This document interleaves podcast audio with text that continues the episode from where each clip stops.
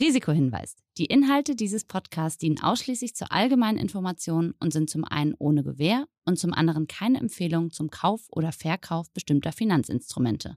Es handelt sich hier nicht um Anlageberatung. Ihr entscheidet selber, was ihr macht.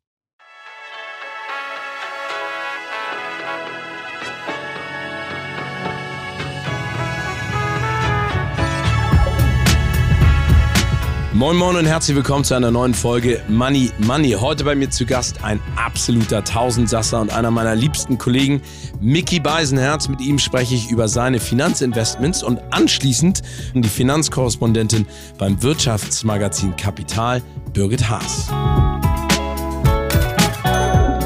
bin eigentlich immer schon mal stolz, wenn ich eine gute Summe Geld weglege, dass ich mit meinen gierigen Grabbelfingern da schon mal nicht mehr drankomme. Das verbuche ich für mich schon mal als Erfolg. Also, dass dieses, ach, das gönne ich mir jetzt mal und dieses und jenes, dass dem schon ein natürliches Limit gesetzt ist, dadurch, dass ich es halt einfach schon mal wo, woanders hin überwiesen habe. Das empfinde ich schon mal als gut. Dieser Podcast wird präsentiert von der Commerzbank AG. Moin Moin und herzlich willkommen zu einer neuen Folge Money Money. Und heute habe ich einen Mann zu Gast, den ich sehr, sehr schätze, nicht nur als Kollegen, sondern als Mensch allgemein. Er ist Fernsehmoderator, Podcaster, TV-Autor, Hörfunkmoderator und macht so viele Dinge, dass ich gar nicht weiß, wie er die Zeit überhaupt, woher er sie nimmt und wie er das alles in einen 24-Stunden-Tag quetscht. Hier ist Mickey Beisenherz. Ich grüße ganz herzlich und wir sitzen ja hier in diesem Studio, in dem ich, das passt ja in diesem Podcast ja nur wirklich hervorragend, die Taschen so unfassbar voll gemacht habe. Bei den Online-Marketing-Rockstars, mit denen wir ja ähm, den Fußball-Podcast Fußball MML machen. Und da im Grunde genommen, da begann der Reichtum, der unermessliche. Den, den du jetzt aber vor der Tür hast stehen lassen. Das ist richtig. Anhand von unterschiedlichen Taschen gefüllt mit Bargeld. Ja. Aber trotzdem direkt die Frage an dich, Mickey. Was bedeutet dir denn Geld? Äh, vermutlich kommt die Antwort von Leuten häufiger äh, Freiheit. Ne? Das ist es. Ähm, also, ich meine, da muss man ja immer noch mal so zwei Schritte zurückgehen, ähm, dass man einfach von der Sorge befreit ist. Äh, wie kann ich das bezahlen? Oh Gott, der Klassiker, ne? Die Waschmaschine ist kaputt. Äh, dafür muss jetzt der Urlaub ausfallen. Also, dass ich mir über diese Dinge keine Gedanken machen muss. Plus die Freiheit, äh, nicht mit Arschlöchern arbeiten zu müssen. Das ist ein, das, das sind ja so Dinge, das sind ja vermeintlich weiche Faktoren, die man sich nicht täglich vor Augen führt, aber die, die Freiheit, es sich aussuchen zu können, mit wem man arbeitet, im besten Falle auch noch vielleicht wie lange, das ist, äh, das ist das, was ähm, unterm Strich das, ja, das, was, was zählt, würde ich sagen. Ich kann das absolut nachvollziehen. Ich glaube, wir beide haben ja in dieser Branche, in der wir schon relativ lange unterwegs sind, auch die eine oder andere Begegnung gemacht, die wir nicht unbedingt noch einmal machen möchten. Das ist richtig. Und wenn man, wenn man das vermeiden kann, indem man ähm, gutes Geld verdient, ist ja super. Aber gibt es denn für dich auch eine Definition für den Begriff Reichtum? Also wann ist man reich? Oh Gott. Ähm, um jetzt sämtliche Glückskeksbotschaften äh, zu umschiffen, Wann ist man, wann ist man reich? Oh, also wie gesagt, wenn man sich über Geld äh, keine Gedanken mehr machen muss, wobei das, das, das, das ist ja auch mal interessant, da gibt es ja eine extreme Diskrepanz, weil diejenigen, die wir als reich bezeichnen würden, die machen sich wahrscheinlich den ganzen Tag Gedanken um Geld und begreifen Reichtum aber mittlerweile vermutlich als so eine Art Leistungssport. Also so äh, Jeff Bezos, äh, Elon Musk und so. Ich glaube, die stehen morgens auf und die sind vermutlich fast, fast unglücklicher als jemand, der irgendwie im Monat 1100 Euro verdient und gucken muss, wie viel am Ende des Monats noch überbleibt, weil die äh, Geld in ganz anderen Dimensionen begreifen. Also reich, ähm, ich, ich habe da keine, ich habe da keine abschließende Definition für gefunden. Aber ich glaube natürlich, reich ist man dann, wenn man von so etwas wie Geld nicht mehr belästigt wird.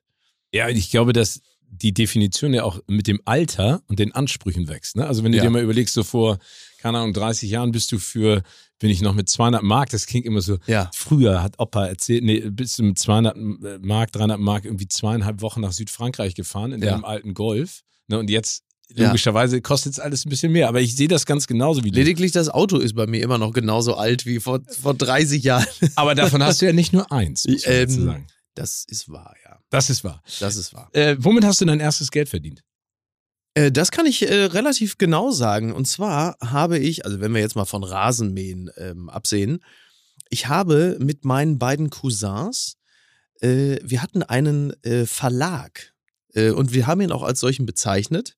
Und ähm, wir haben äh, damals äh, äh, Cartoons gezeichnet äh, und äh, verkauft oder irgendwelche Hefte mit kleinen Kurzgeschichten oder Kalender mit selbstgezeichneten, äh, also mit, mit Illustrationen hätte man gesagt, plus äh, Kassetten mit äh, Hitparaden, mit zwischenmoderierten.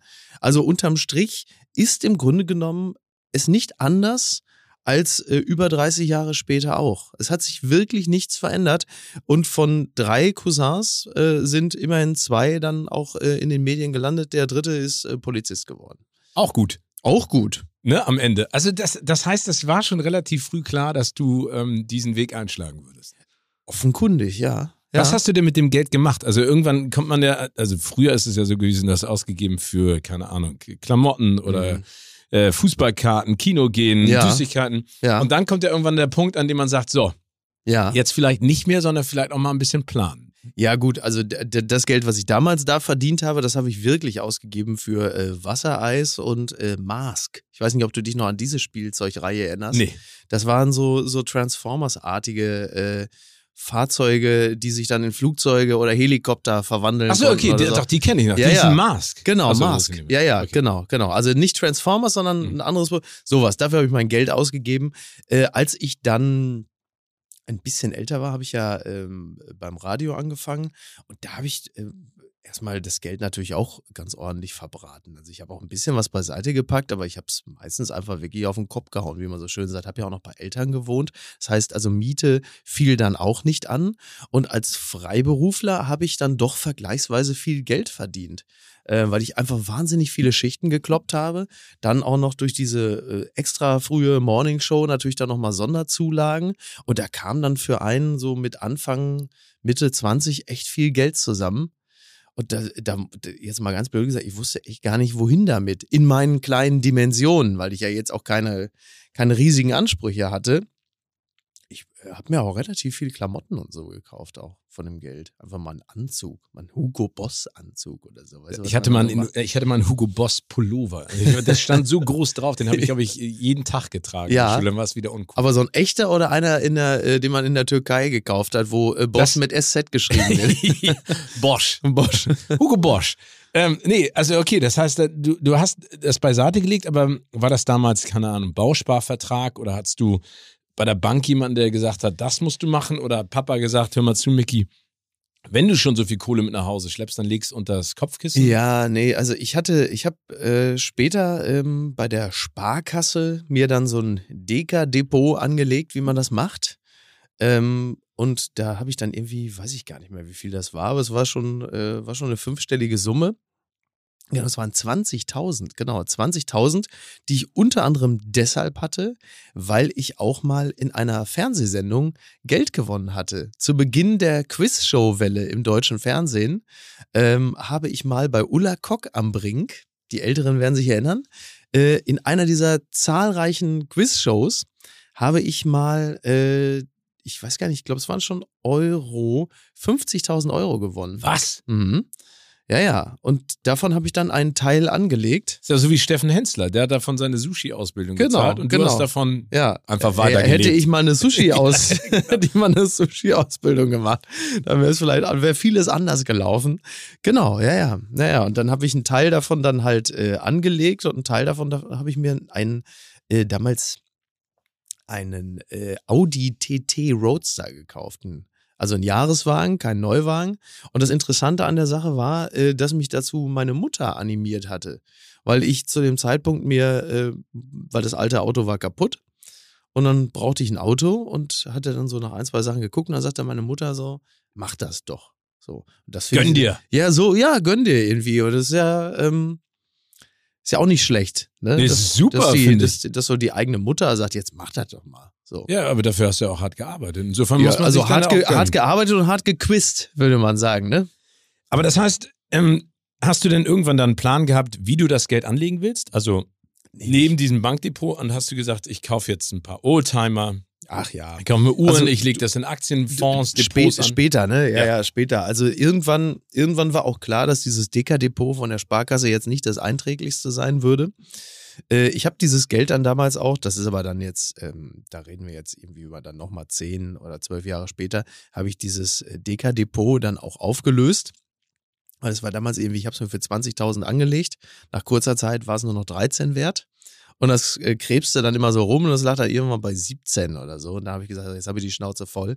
Jetzt nehme ich das Geld da runter und kaufe mir für das Geld einen alten, gebrauchten Porsche 911er. Da hast du wenigstens Spaß. So, dann siehst du, dann, dann, dann hast du das immer. So, dann kannst du ja immer noch verkaufen. Ähm, und jetzt äh, würde ich sagen, ist es in vielerlei Hinsicht gestreut. Also einerseits ähm, habe ich da einen, äh, einen befreundeten Finanzberater. Ich hoffe, er brennt nicht irgendwann äh, nach Brasilien durch. Äh, so in der, in der zweiten Midlife-Crisis und sagt, ich habe äh, hier eine Frau kennengelernt. Sie hat mir geschrieben. Ich habe schon Ronald relativ viel Barnabas Geld. Schill. Genau, genau. Ich lebe jetzt mit Ronald Barnabas Schill in einer Favela und äh, dein Geld äh, wird mir das bis in die nächsten Jahre finanzieren. Und habe, ähm, macht das jetzt, also mittlerweile genauer dann so, so in Fonds und äh, da irgendwelche Anteile und ein bisschen Immobilien, also wirklich gestreut und auch sehr seriös. Also ist jetzt, äh, mein, mein Bankmensch ist jetzt eher so ein äh, kritischer Münsterländer. Und jetzt keiner, der vorher schon gesagt hat, pass auf, ich hole dir da jetzt 30 Prozent raus, da wird man ja in der Regel dann etwas argwöhnisch. Und was das andere angeht, das mit den, mit den Autos, mit den alten, ähm, das ist halt einfach ein Vergnügen, ist ja auch relativ, weil oft ist es einfach gar keines, sondern einfach nur ein rollendes Ärgernis. Und das kann man als so etwas begreifen, dass es äh, Wertanlagen sind. Ich ähm, bin aber mental darauf eingestellt, dass aufgrund der sich verändernden äh, politischen und auch gesellschaftlichen äh, plus Klimalage es auch einfach sein kann, dass das in zwei, drei Jahren heißt, du hast ja einen wunderbaren Haufen Altmetall, äh, das kannst du einfach direkt in die Presse bringen. Das will einfach keiner mehr haben, die alten Verbrenner. Kann ja sein, weiß man nicht. Deswegen finde ich, ist man in dem Bereich immer gut beraten, dass man sich sowas in erster Linie holt, weil man einfach Spaß dran hat und äh, nicht irgendwie es nur wegstellt und anguckt und hofft, dass es dann irgendwann Mehrwert ist, sondern dass du einfach, während du es hast, davon ausgehst, dass du Spaß daran hast, solange du es hast und nicht darauf setzt, dass das irgendwann mal ganz viel Geld wert ist, weil das kann halt eben, wie so viele Dinge im Leben, sich plötzlich ändern. Dann stehst du da mit runtergelassenen Hosen und sagst, oh, das Doof jetzt. wusste ich jetzt nicht. Ja, genau. Und Aber du bist, also, was ich an dir bewundere, du bist ja extrem belesen, weißt auch über alles im Prinzip Bescheid. ich blöffe gut. Ich Also, blöffe, ich bluffst du blöffe auch sehr gut, aber Ja. ich gehe jetzt mal davon aus, ich kenne dich jetzt ja schon ein bisschen, dass, dass das kein Bluff ist. Ähm, bist du denn interessiert an solchen Sachen wie Bitcoin, ähm, an anderen Anlagesachen? Und liest dich da auch rein? Du hast es ja eben gerade gesagt. Oder bist du da wirklich eher konservativ? Lässt du andere Leute machen? Also ich bin, ähm, ich bin gar nicht konservativ in dem Sinne. Ich bin nur, äh, was das angeht, speziell wahnsinnig uninformiert. Also Bitcoins, äh, natürlich ist mir der Begriff auch schon untergekommen oder NTFs oder so. Ich habe da wirklich überhaupt keine Ahnung von. Ähm, Auch keinen Bock drauf oder einfach keine Zeit? äh, keine Zeit. Keine Zeit. Äh, ich finde das, das Thema aber grundsätzlich erstmal interessant, weil, also letzten Endes sind ja Bitcoins wie, äh, wie andere Währungen auch unterm Strich ja auch erstmal eine, ein, ein, ein Voodoo, an den wir alle glauben. Aber es ist ja bei, bei, bei, bei, bei Münzgeld oder Papiergeld im Kern ja auch. Das ist ja eine rein philosophische Frage. Also haben sich alle darauf verständigt, dass das was wert ist, dann kann man das natürlich auch durchziehen. Wenn, wenn ein signifikanter Teil der Gesellschaft sich da rauszieht und sagt, das ist einfach Schrott, ja, dann bringt's halt nichts. Also es ist ja auch unglaublich viel äh, Magie, Wunschdenken, äh, guter Glaube dabei.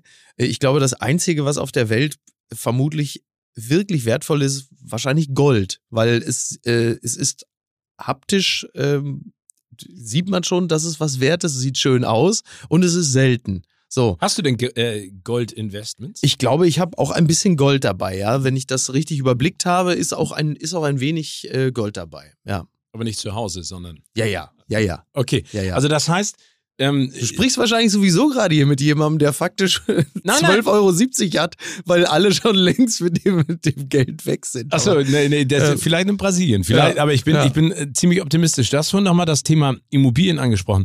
Investierst du, also hast du dir Immobilien gekauft und sozusagen hübsch ich bin gemacht? Anteilseigner von so, von so ganz großen äh, Immobilienprojekten, wo man dann so gewisse äh, prozentuale Anteile hat so von, von, von größeren Investitionen. Also das heißt, ich habe keine, ich habe keine Immobilie in dem Sinne, die ich besitze und jetzt äh, Vermieter bin oder so. Das ist halt auch nochmal so eine Sache. Das kann man über kurz oder lang auch nochmal überlegen. Ähm, nur das würde mich wahrscheinlich fürchterlich stressen. Also das ist ja auch mal so eine Sache, wenn du dann Hausbesitzer bist und äh, du äh, hast dann irgendwie, keine Ahnung, sechs oder acht Mieteinheiten, also gesetzt, erstmal muss man sich das ja auch leisten können, wird ja nicht billiger. Aber die Vorstellung, ich müsste das dann auch noch, also ich wäre der Vermieter, der keinen Hausverwalter dazwischen hätte und müsste dann andauernd äh, sich dann um das kümmern. Das wäre also die, ich glaube, ich würde es wirklich schaffen, selbst äh, irgendwo in der, in der Parkallee oder irgendwo in München Grünwald äh, so eine äh, sechs Einheiten, so ein Haus binnen weniger äh, Tage zu einem kompletten Slum zu machen. Einfach, weil es einfach so verwahrlost wäre. Ähm, ja, nein, bitte nicht. Auf keinen Fall. Ja, ich will einfach keinen Stress haben. Nee, nee, das aber das kann halt, ich auch ja, verstehen. Deswegen, ja. deswegen sagst du, du outsourcest es und gibt es genau. an Leute, die davon genau. was verstehen. Genau. Aber würdest du dir denn für dich selber eine Immobilie kaufen oder sagst du, das ist ja auch eine. Glaubensfrage, gerade mieten oder kaufen? Absolut. Und du hast es eben angesprochen, die Immobilienpreise sind natürlich auch unfassbar gerade. Naja, ich komme ja, ich komme ja letzten Endes auch aus einem, äh, in, in einem eigentlichen Wortsinne wertkonservativen Haushalt, in dem wäre zum Beispiel der Kauf einer Immobilie äh, vermutlich irgendwo auch schon so, dass das Ende der, der Fahnenstange, wo man sagt, da will man doch mal hin. Andererseits ist äh, immer dieses Gefühl da, also die Immobilie, die ich dann kaufen würde, wäre ja höchstwahrscheinlich irgendwo in zentraler Lage in der Innenstadt, also vermutlich direkt neben der Wohnung, wo ich, wo ich lebe. Und das ist natürlich unfassbar teuer. Und äh, die Frage, die ja immer im Raum steht, ist, ja, das ist jetzt eine Blase und das geht auch mal wieder runter und man will ja jetzt nicht kaufen und dann geht das. Ähm, die Wahrheit ist natürlich, es wird nie wieder runtergehen. Also nicht in Städten wie genau, München. Genau, von der Blase höre ich seit zehn Jahren. Ja, genau. ähm, und das wird natürlich, das wird natürlich äh, nicht mehr wieder runtergehen. Nicht in Städten wie Hamburg, München, Köln, Frankfurt. Davon ist nicht auszugehen selbst in Köln nicht. Und ähm, dieses, dieses grundsätzliche, also ich, weiß es auch nicht. Also ab und zu kommt der Gedanke bei mir auch mal auf, müsste man denn da nicht mal irgendwie in eine Immobilie investieren? Du kannst sie ja dann im Zweifel auch nur eher an und nicht direkt bezahlen. Aber so richtig durchgesetzt hat sich das bei mir auch noch nicht. Das heißt, ich lebe zur Miete, äh, bin damit auch sehr happy und äh, eine gewisse Form der Flexibilität ist ja vielleicht auch nicht verkehrt, dass ich dann eher mal sagen kann, weißt du was, Kinders, das war schön, jetzt ziehen wir mal nach Lissabon. Ja, keine Ahnung, weißt du, weiß ich ja nicht. Nee, ich kann das total, also ich finde es absolut nachvollziehbar, dass du, dass du dir da die Freiheit lässt, weil das war ja auch die Einstiegsfrage. Also genau. fassen wir nochmal zusammen. Das heißt, ähm, Geld verdienen ist gut, wichtig, schön, ist, ja, aber ja. Anlegen ist im Prinzip etwas, was sage ich jetzt mal, jemand macht, der sich damit auch auskennt. Genau. Und da sagst du dann im Prinzip, mach daraus mehr, aber geh jetzt auch nicht aggressiv vor. Also es ist Exakt. nicht so, dass du Spielgeld rausgibst und sagst, nee, nee. dreh mal durch. Nee, nee, genau, genau. Das, äh, wer weiß, ob das nicht auch nochmal kommt irgendwie, aber äh, grundsätzlich ist es dann doch tendenziell eher konservativ. Also ich meine, äh, man muss ja vielleicht auch mal zwei Schritte zurückgehen. Als Freiberufler ist ja äh, der nicht seltene Fall auch der, dass du gar kein Verhältnis hast zum Steuern zahlen. So, also ich kenne ja nur ganz viele aus der Branche, die einfach äh, das Gefühl haben, so, das wurde mir jetzt überwiesen, das ist alles meins. So, das ist schon mal nicht der Fall. Deswegen, ich bin eigentlich immer äh, schon mal stolz, wenn ich eine gute Summe Geld weglege, also im Sinne von auf ein anderes Konto überweise, dass es weg ist, dass ich mit meinen gierigen Grabbelfingern da schon mal nicht mehr drankomme. So, das, das verbuche ich für mich schon mal als Erfolg. Also, dass dieses, ähm, ach, das gönne ich mir jetzt mal und dieses und jenes, dass dann, dass das, dass dem schon ein natürliches Limit gesetzt ist, dadurch, dass ich es halt einfach schon mal wo, woanders hin überwiesen habe. Das empfinde ich schon mal als gut. Und ähm, ja, klar, also wir, wir arbeiten ja beide viel. Da ist es äh, sicherlich nicht verkehrt, dass man dann äh, sich dann auch mal was gönnt, wie man so schön sagt, und äh, davon gut lebt, weil dafür macht man einen ganzen Scheiß und, und ist auch echt ordentlich eingespannt.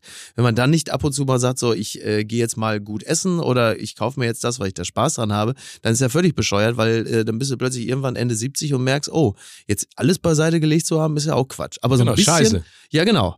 Ja. Ne? Also Die- mit 70, äh, Genau. Das ist ja, am- ich glaube, das ist aber auch die Generation vielleicht unserer Eltern und noch davor, dieses Ja. so nach dem Motto, arbeite erstmal, Genau. weil dann hast du ja noch ein bisschen Zeit. Genau. Aber mit 70, wer weiß, in was für einem Ja, Zustand wir ich wollte gerade sagen, also die, die Erfahrung vieler lehrt ja, äh, du arbeitest, legst beiseite, dann hast du und dann äh, bist du durch und bist in der Rente und dann wirst du vom Bus überfahren. Oder was weiß ich, wenn es gut läuft. Wenn es schlecht läuft, kannst du Vom dir noch selbst, kannst du dir, ja, genau, vom E-Scooter. Da hat ihm der E-Scooter die Beine abgefahren, hat sich das entzündet und dann hat er noch vier Wochen im Krankenhaus gelegen und dann ist er gestorben. Ja, dann lieber gleich der Bus, ne? Ja. Oh Gott. Miki, zu guter Letzt, Ja. eine Frage noch. Äh, apropos, genießen. Wie würdest du eine Million Euro heute investieren? Oh. Also stell dir mal vor, ich gönne Mhm. dir Ja. und sag, du gehst jetzt bitte raus aus dem Studio, da steht ein durchsichtiger Mhm. Glaskoffer, das kenne ich noch von Schlag den Rab von früher, mit einer Million Euro drin. Kannst machen, was du willst. Was würdest du machen? Ähm, ja, also wahrscheinlich schon mal nicht mehr die, die gängigen Modelle, weil das ist ja, das machen sie ja alle, sondern ich würde mir am besten irgendeiner, der mir so ein bisschen komisch vorkommt, so ein Jüngerer, der sagt, ich habe hier eine Riesenidee und die muss dann völlig konträr zum allgemeinen Trend gerade laufen. So, sowas irgendwie. Also keine Ahnung, wenn jetzt irgendwie ein junger Typ kommt, Mitte 20 und sagt, ich mache jetzt in jeder größeren Stadt einen Tante-Emma-Laden auf, dann würde ich sagen, das ist eine gute Idee. So in dieser, äh, in dieser Zeit, in der alles immer anonymer wird und immer schneller gehen muss und die großen Supermärkte demnächst einfach keine Person mehr an der Kasse haben, wenn der sagen würde, ich mache jetzt in jeder größeren Stadt so einen kleinen Tante-Emma-Laden auf mit einem, mit so einem netteren, älteren Ehepaar.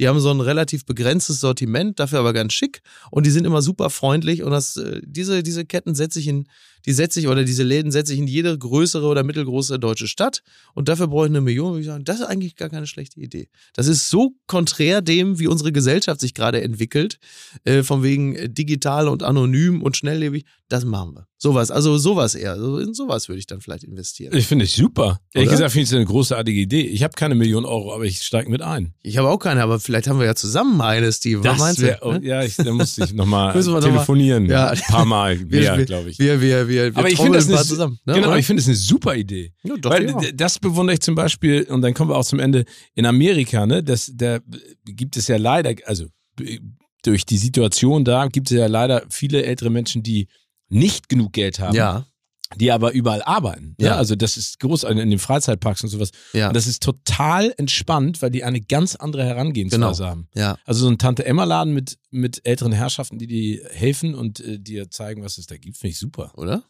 Also wer das gehört hat, Mickey und ich stehen bereit. Ja, ja, wir machen das. Also wir stehen erstmal als Investoren bereit und gib uns mal noch zwei, drei Jahre, dann stellen wir uns auch hinten an der Kasse. Dann sind Müssen wir schon, wir. Dann sind wir, genau. Mickey, vielen herzlichen Dank Das und war's schon. Äh, viel Erfolg, das war's. Ja, dann äh, vielen Dank. Ebenso.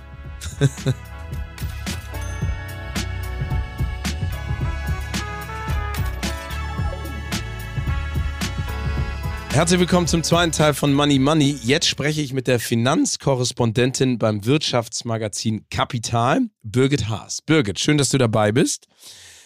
Ja, ich freue mich auch sehr. Birgit, es geht direkt los und wir reden mal über Investments in Rohstoffe. Das ist ein Thema, das Mickey auch angeschnitten hat und gesagt hat, das ist etwas, was ihn auch sehr interessiert.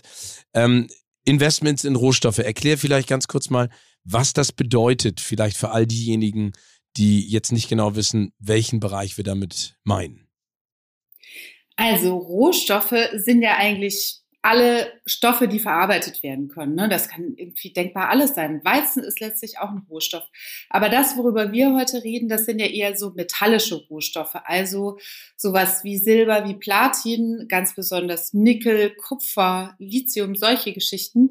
Die sind gerade sehr spannend. Und Gold gehört natürlich auch dazu. Genau, aber erzähl mal, das ist ja ganz spannend, weil das hört man ja immer wieder, der Goldpreis steigt, Gold gilt immer noch als sichere Anlage, aber das Metall, also in diesem Fall der Rohstoff, wirft ja keine Rendite oder Zinsen ab. Warum ist es trotzdem so interessant, da zu investieren? Ja, es gibt da eben so den Mythos, dass ähm, man sich mit Gold vor Krisen schützen könne und sich zum Beispiel auch gerade gegen die ja sehr hohe Inflation absichern könnte. Aber äh, gerade die letzten Monate haben so ein bisschen offenbart, es ist halt einfach ein Mythos. Ähm, ich weiß nicht, soll ich da die Geschichte ein bisschen zu erklären, Bitte. wie dieser Mythos zustande gekommen ist? Also, ich war neulich mal im Geldmuseum in Frankfurt und da kann man eine extrem große, krass schwere Kupferplatte bestaunen. Und äh, diese Kupferplatte war in Schweden so im 16. Jahrhundert Währung. Und eines Tages kam so ein findiger Banker, Johann Palmstrück hieß der, auf die Idee, dass man, äh, dass, dass er seinen Kunden eigentlich auch anbieten könnte, dass sie die Kupferplatte bei ihm lassen, er ihnen dafür ein Stück Papier gibt und äh, sie müssen Sie müssen dafür diese Kupferplatte eben nicht zum Marktplatz tra tragen und damit Handel betreiben, sondern Sie können anstelle dessen das Papierstück nehmen. So, das war die erste Banknote in Europa. Die war quasi mit diesen irre krass schweren Kupferplatten hinterlegt. Und ähm, im Laufe der Zeit, also über die Jahrhunderte, hat sich aber immer mehr Gold als Hinterlegungsmetall äh, etabliert. Ähm, das, dafür gab es ganz viele Gründe. Unter anderem hat so, so ein ähm, Münzverwalter vom englischen König einfach Gold versehentlich für wertvoller gehalten als Silber, was es damals in Europa gar nicht war. Aber es ist halt so passiert und plötzlich wurde Gold sehr, sehr wertvoll. Und äh, der andere Grund ist, ähm, dass 1830, da setzte so die Industrialisierung ein, war Gold plötzlich verdammt knapp. Also die großen Minen waren leergeräumt. Ähm, es war einfach nichts mehr zu finden. Und ähm, dann, äh, aber der Bedarf an Geld war total groß. Ja, man wollte ja Eisenbahnen, Fabriken und so weiter bauen. Ähm, und da gab's, entstand dann so eine Knappheit. Also Knappheit bedeutet, die Nachfrage ist größer als das, was es tatsächlich gibt. Und plötzlich empfand man auch in Europa Gold plötzlich als sehr, sehr wertvoll. Und es etablierte sich dann so im Laufe der Jahrzehnte, Jahrhunderte, dass ähm, Gold statt dieser Kupferplatten hinterlegt äh, wurde. Und dieses System, das wurde immer größer. Die USA haben mitgemacht, Großbritannien war natürlich dabei, Kontinentaleuropa. Und die, die, ähm, das bedeutet, dass die Notenbanken dieses Gold gehordet haben und damit ähm, die Banknoten hinterlegt haben. Sie haben also Papiergeld an die Bevölkerung ausgegeben oder auch Münzen geprägt, aber äh, in ihren eigenen Kellern eben riesige Goldschätze gebunkert. Das war im Prinzip so mit ein paar Unterbrechungen bis so vor 50 Jahren. Da wurde dieser sogenannte Goldstandard gekippt. Das heißt ja aber nicht mehr, dass die Notenbanken überhaupt kein Gold mehr lagern. Also gerade wir in Deutschland haben einen unfassbaren Goldschatz, der liegt auch hier in Frankfurt. Ähm, 75 Prozent äh, der, der ähm, Euros, die hier zirkulieren in Deutschland, sind mit Gold noch gedeckt. Aber trotzdem hat man das so ein bisschen entkoppelt. Daran, an dieser Geschichte erkennt man, warum die Leute ähm, Gold mit sehr viel Sicherheit belegen. Da stehen nämlich die Notenbanken auch dahinter, da steht das gesamte Währungssystem dahinter, da steht ein ganz großes Interesse dahinter, dass Gold stabil ist im Wert. Okay, also ist Und, das ein Investment, ja. was du jetzt auch umgekehrt mit der Historie, die du auch gerade erklärt hast, vielen Dank dafür, sagen, dass es in Krisenzeiten auch richtig ist, vielleicht, wenn man es kann, in Gold zu investieren? Es kommt darauf an, was es für eine Krise ist. Also im Prinzip sagt man ja, dass Gold ein super Inflationsschutz sei. Aber im August ähm, 2020, also so vor anderthalb Jahren, da war die Inflation in den USA bei 1,3 Prozent, also ziemlich niedrig. Und der Goldpreis hat aber eine Höchstmarke äh, markiert, also das waren so, so ein bisschen über 2000 Dollar pro Feinunze. Und ähm, jetzt steht die Inflation sehr viel höher, nämlich bei 5,4 Prozent und der Dollar liegt bei ungefähr 1790 Dollar pro Feinunze. Der ist also gesunken, obwohl die Inflation gestiegen ist. Was ist passiert? Ähm, der, der Grund dafür ist, dass es immer noch ein sehr großes Wirtschaftswachstum ist. Das heißt, die, die Unternehmen haben volle Auftragsbücher, die produzieren fleißig, die machen große Gewinne, die können sogar eben höhere Preissteigerungen durchsetzen. Und deswegen spüren wir Bürgerinnen und Bürger auch im Supermarkt, ähm, dass die Preise angezogen haben. So, und das bedeutet, dass ähm, dass Aktien natürlich immer noch super interessant sind. Zudem, weil die Unternehmensgewinne so stark sind. Zudem ist es so, dass äh, die US-Notenbank, die Fed, angekündigt hat, dass sie äh, im nächsten Jahr ähm, die Geldmenge etwas verknappen will. Das heißt, sie kauft weniger Schuldpapiere, also Anleihen vom Markt und vielleicht will sie sogar den Leitzins etwas anheben. Und das bedeutet, dass Staatsanleihen auch wieder interessanter für Investoren werden könnten. Das heißt, Investoren haben gerade super viele Alternativen. Sie müssen gar nicht in Gold investieren. Und deswegen ist die Nachfrage, obwohl die Inflation so hoch ist, begrenzt. Aber es gibt ein Szenario, aber frag vielleicht erstmal weiter. Nee, nee, erzähl mal ja. weiter, es ist spannend. Erzähl mal weiter. Also es gibt ein Szenario, das den Goldpreis wieder hochwuppen könnte. Und zwar ähm, heißt dieses Szenario Stagflation. Ein total technischer, unterirdischer Begriff. Was heißt er? Äh, was bedeutet er? Er bedeutet, dass äh, das äh, Wirtschaftswachstum sinkt und die Inflation so hoch bleibt, wie sie jetzt ist. Das wäre ein ein, ein ungünstiges Umfeld für, für die Industrie, für die Unternehmen, für den Dienstleistungssektor, für alle einfach. Und dann gibt es auch keine Alternativen. Aktien wären nicht attraktiv.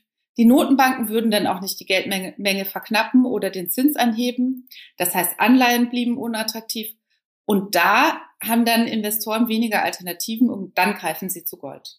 Okay. Um das Geld zu parken, bis die Zeiten wieder besser sind. Okay, aber das heißt im Umkehrschluss, dass du auch sagen würdest, Gold lohnt sich niemals als Einzelinvestment, sondern das ist immer Teil eines Portfolios. Oder würdest du, wenn du das Geld hättest, komplett in Gold anlegen, weil es zwar auch schwankt, aber immer noch eine gewisse Sicherheit bietet im Kontext dessen, was du gesagt hast? Also Einzelinvestments sind ja nie eine gute Idee. Also Mickey Beisenherz hat ja so schön gesagt, dass Geld einem einfach Freiheit gibt und einem die Sorge nimmt, äh, sich da immer Gedanken drüber machen zu müssen. Wenn ich jetzt mein ganzes Geld in Gold parken würde, dann müsste ich jeden Tag auf den Preis gucken, um zu gucken, was mein Geld noch wert ist. Also das würde dir die Sorge einfach sofort wieder ähm, zurückwerfen ähm, werfen wie ein Bumerang wird, der, wird die auf dich zurückfallen. Also Einzelinvestments auch bei Aktien äh, sind einfach nie eine gute Idee. Äh, allerdings empfiehlt es sich einfach als Beimischung für diesen, wenn auch unwahrscheinlichen Fall, äh, dass das Wirtschaftswachstum niedrig ist, die Inflation hoch. Verhalten sich denn Rohstoffe wie Silber und Platin genauso wie Gold oder ist das wieder eine komplett andere Geschichte? Das ist eine komplett andere Geschichte und das liegt einfach daran, äh, dass Silber, Platin ähm, Rohstoffe sind, die jetzt nicht nur zur Wertaufbewahrung oder für Schmuck oder, ähm, oder von Banken verwendet werden, sondern die werden vor allem von der Industrie eingesetzt. Das heißt, ob der Preis steigt oder fällt, hängt ganz stark davon ab, wie die Industrie gerade so drauf ist, ob die viel zum Produzieren haben, ob die viele Aufträge bekommen.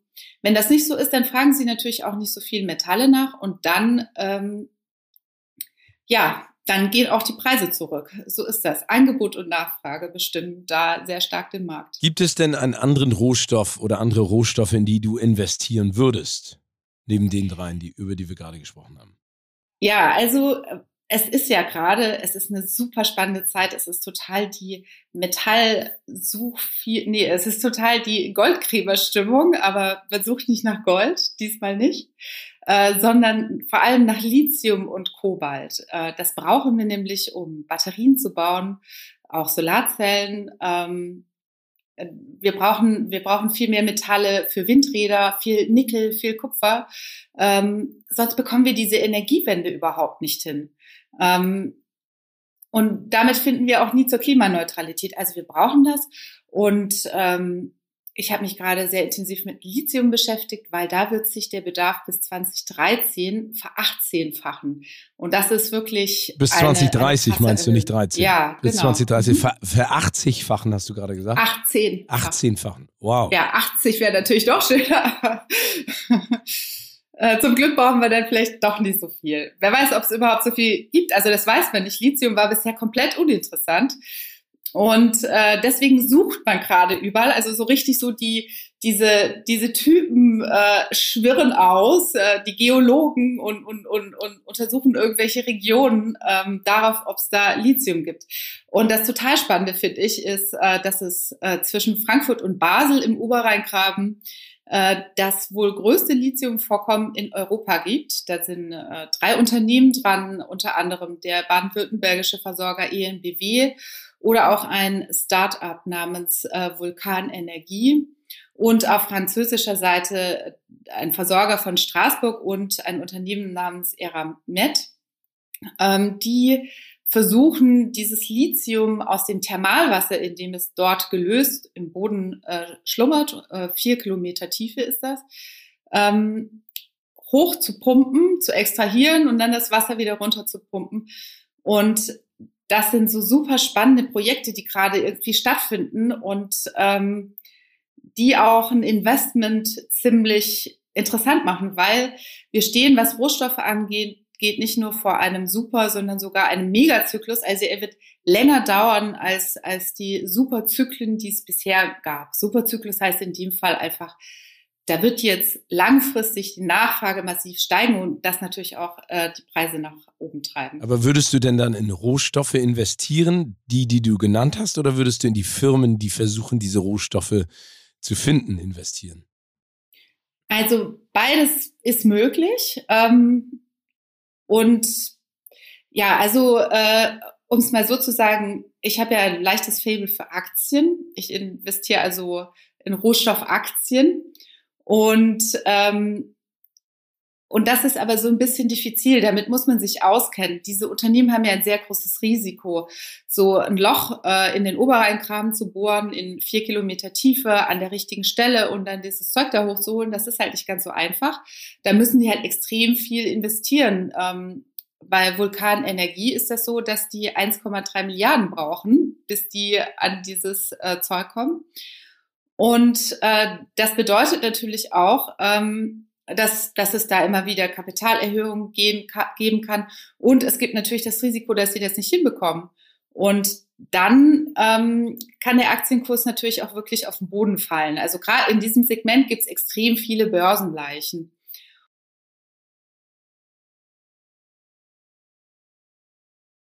Ja, genau. Also deswegen muss man sich da auskennen und, und für Leute, die da den, den Rohstoff- oder Minenbetreiber investieren wollen. Äh, nee, oder ich fange mal so an. Zum, zum anderen gibt es bei den Aktien das Problem, dass viele Minenbetreiber ähm, so nicht ganz sauber arbeiten. Also gerade im Kongo, wo das, wo es das meiste Kobalt gibt, ähm, da äh, da hört man eben immer wieder von viel Korruption, aber auch von Vergewaltigung, äh, von Kinderarbeit. Da geht es also schlimm zu und ähm, es ist deswegen, das ist auch ein Risiko für, für, für Aktieninvestoren.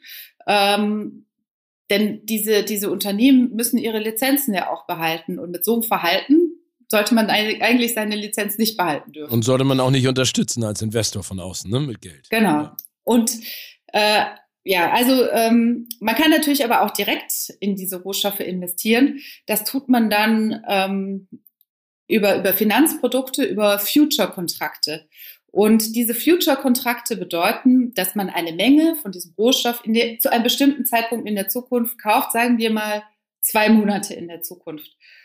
Und dann, kurz davor, kurz bevor die zwei Monate ablaufen, verkauft der Broker, also die, der Händler, bei dem man sein Depot hat, ähm, verkauft diesen Future Contract wieder, weil er will ja nicht tatsächlich Kobalt kaufen, er will nur auf den Preis setzen. Er verkauft das wieder und steigt wieder neu ein. Und da können Kosten entstehen. Ähm, das nennt man Rollover-Kosten. Und zudem kann es da so ein paar preisliche Differenzen kommen, die sich unvorteilhaft auswirken. Aber ansonsten ähm, kann man sagen, ist das natürlich einigermaßen berechenbar. Cool. Also berechenbarer als ein Unternehmen. Birgit, vielen, vielen Dank für diesen Einblick in diese wirklich spannende Welt der Rohstoffe und vor allen Dingen, wie diffizil und wie unterschiedlich das auch alles ist, wo, wo man sich da auch ganz genau mit befassen sollte und auch aufpassen sollte, dass man da nicht in die falschen Unternehmen investiert. Jetzt aber meine letzte Frage an dich. Wie würdest du denn derzeit eine Million Euro anlegen? Was würdest du mit einer Million Euro machen? Ähm, ja, ich bin ja, äh, ich bin nur eine kleine Journalistin. Ich würde wahrscheinlich tatsächlich eine Immobilie zur Eigennutzung äh, äh, und für die Nutzung äh, von, von künftigen Generationen ähm, kaufen. Aber wenn ich jetzt zum Beispiel ein bisschen mehr Luft hätte, dann würde ich eine Stiftung für investigativen Journalismus ähm, auflegen. Wow, das fände ich sehr cool. Das braucht, ja, das, das braucht das cool. Land auch auf jeden Fall. Birgit. Finde ich auch. So viele Skandale, so wenig Journalisten. Ja, vor allen Dingen ja auch in der Finanzwelt gibt es, glaube ich, eine ganze Menge Dinge, die man aufdecken sollte. Das ist übrigens auch mal ein sehr schönes Thema für einen Podcast, fällt mir gerade mal ein. Mhm. Da können wir ja das nächste Mal drüber ja. sprechen. Birgit, genau, vielen herzlichen gerne. Dank für deine Zeit und für ja. deine Expertise und vor allen Dingen für die schön detaillierte und klare Erklärung. Also vielen, vielen Sehr Dank schön. dafür. Das freut mich. Bis zum nächsten Mal. Bleib bitte gesund Danke und munter und hab schöne Feiertage und ich drücke die Daumen, dass du die eine Million Euro findest für uns und äh, für den Journalismus allgemein. Da bin ich gespannt auf, was dabei rauskommt. Tschüss, tschüss, tschüss. Ciao. Dieser Podcast wird produziert von Podstars bei OMR.